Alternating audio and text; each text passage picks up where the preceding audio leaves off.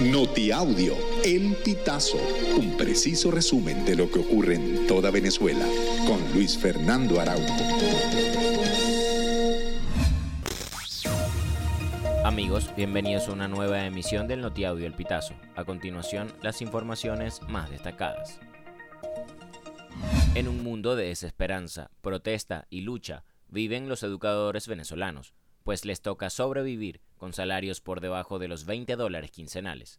Este es el caso de Sandra Espinosa, quien cada 15 días recibe en su cuenta nómina unos 243 bolívares.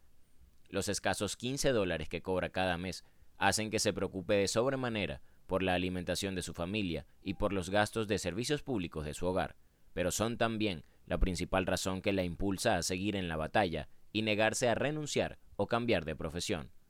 Uno de los deseos más grandes de esta docente es un salario digno que le permita costear la canasta básica en el país, que en noviembre de 2023 se ubicó en 522 dólares, según datos del Centro de Documentación y Análisis Social de la Federación Venezolana de Maestros.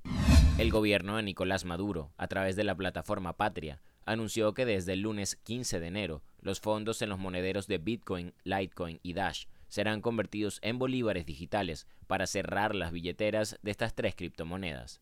La plataforma precisó que en esta conversión se utilizará el tipo de cambio de referencia publicado por el Banco Central de Venezuela con fecha para el día de la operación y la tasa publicada en el sitio cryptocompare.com para las criptomonedas.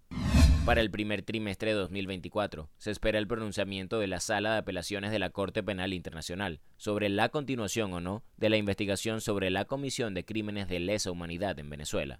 Entre estos casos se encuentra el asesinato del funcionario policial Oscar Pérez y de cinco compañeros que se rebelaron contra el gobierno de Nicolás Maduro en el año 2017, acción que culminó con sus muertes el 15 de enero de 2018. La Corte Penal debe decidir la continuación de la investigación luego de la apelación que realizara en 2023 representantes del gobierno de Nicolás Maduro, desestimando las pruebas presentadas por defensores de las víctimas de los casos que podrían convertirse en crímenes de lesa humanidad.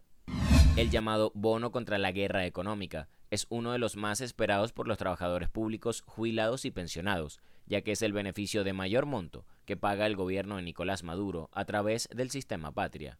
El viernes 12 de enero les fue cancelada la asignación a los empleados activos de la administración pública, por lo que el personal jubilado espera que el pago se les haga efectivo a partir de este lunes 15 de enero.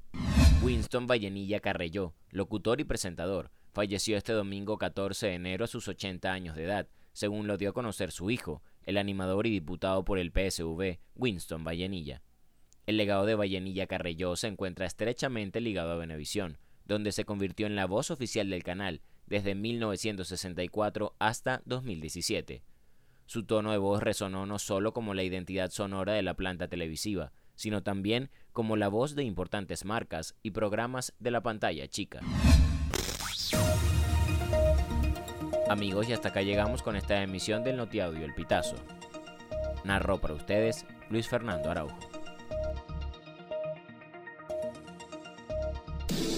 Informaciones puedes ampliarlas en nuestra página web elpitazo.net. También recibimos tus denuncias vía SMS o WhatsApp a través del 0414 230 2934.